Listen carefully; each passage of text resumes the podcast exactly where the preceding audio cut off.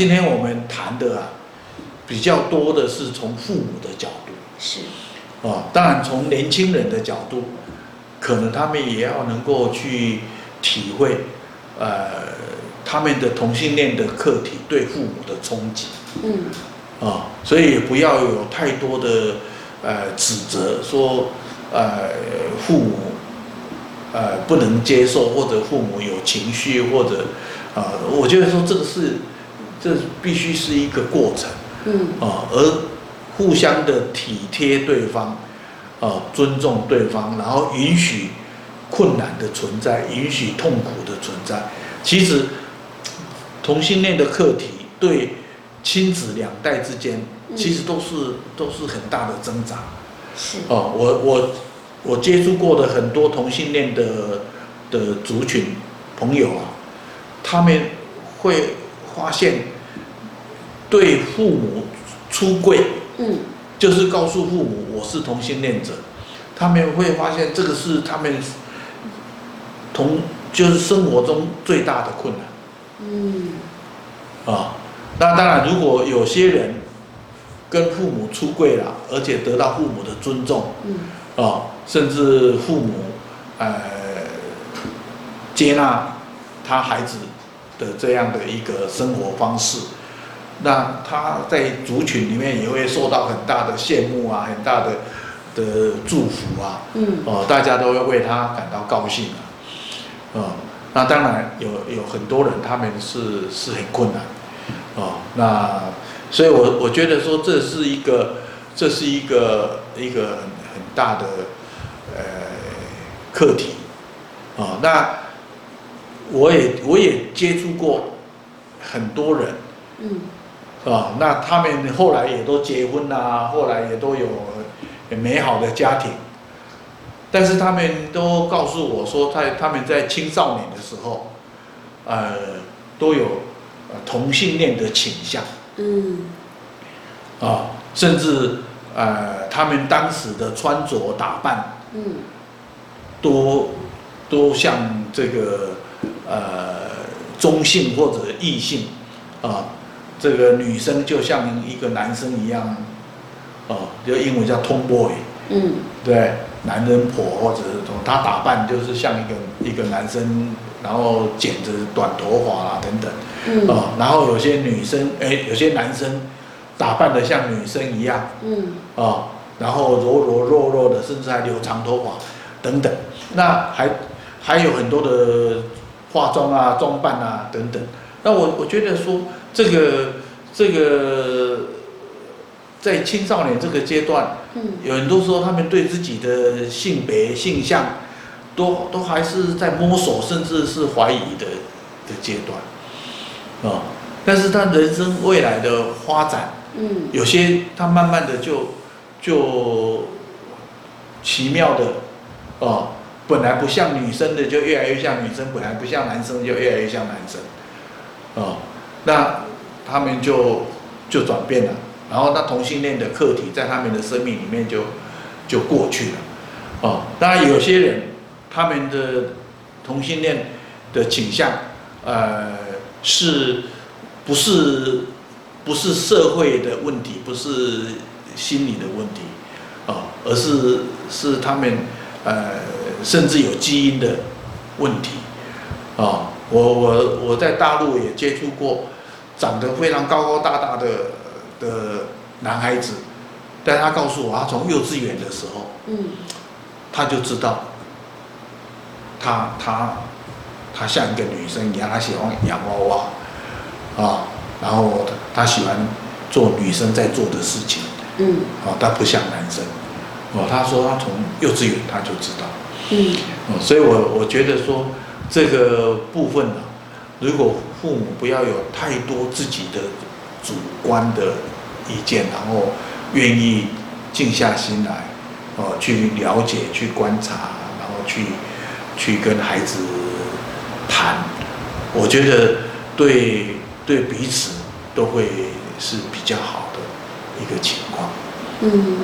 我相信其实呃有些父母是会担心说，因为这个呃多元文化的同性部分是在我们的社会就是刚开始被接受，开始起步，那有些父母是会担心孩子在这个路上会比较辛苦。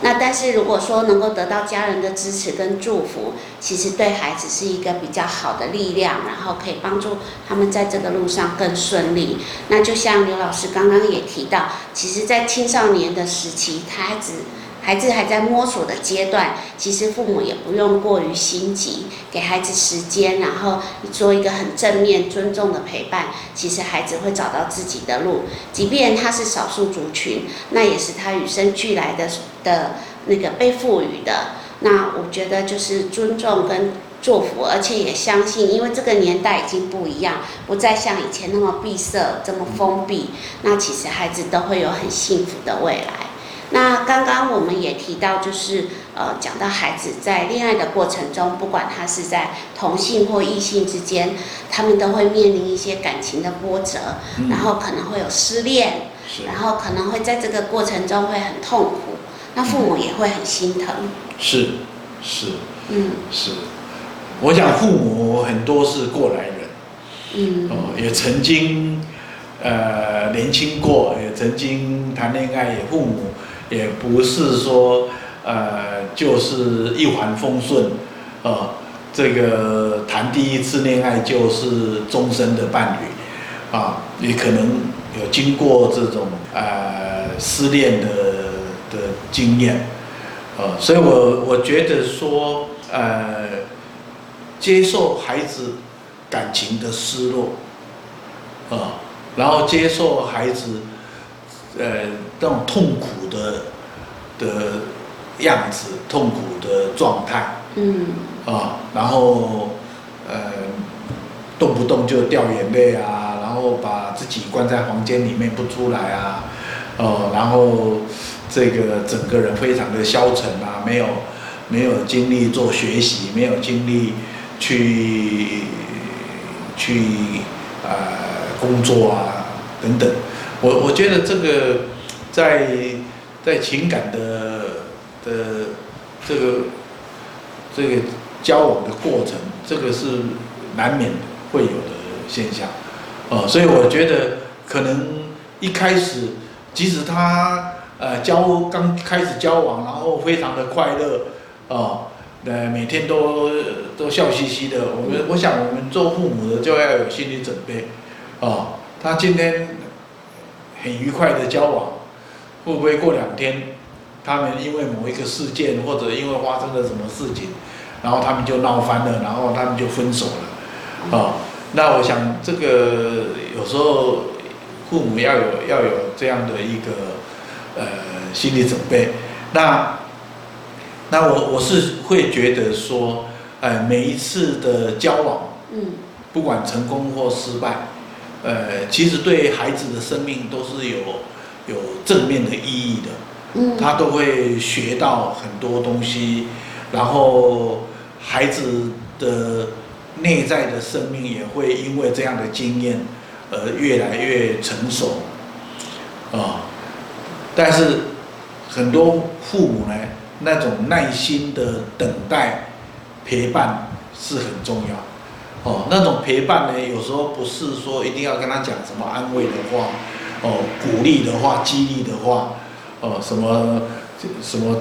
呃，天天涯何处无芳草，何必单恋一朵花？哦，而我现在讲这些对孩子不一定有什么用，哦，啊，或者说去换个环境啊，或者呃，去去旅行啊，或者去做什么。嗯，哦，我我我觉得你可以提供一些意见，嗯，但是你尊重孩子的选择，啊，你可以问，在这个阶段我可以为你做什么，嗯，但是你也你也允许孩子什么话都不说，啊，但但是呢，很重要的陪伴是父母呢。这种心平气和，嗯，啊，如果你看他这样，然后你看得很难过，哦，然后你你经常有一些呃希望他早点好的口气、表情，哦，这无形之中都会增加孩子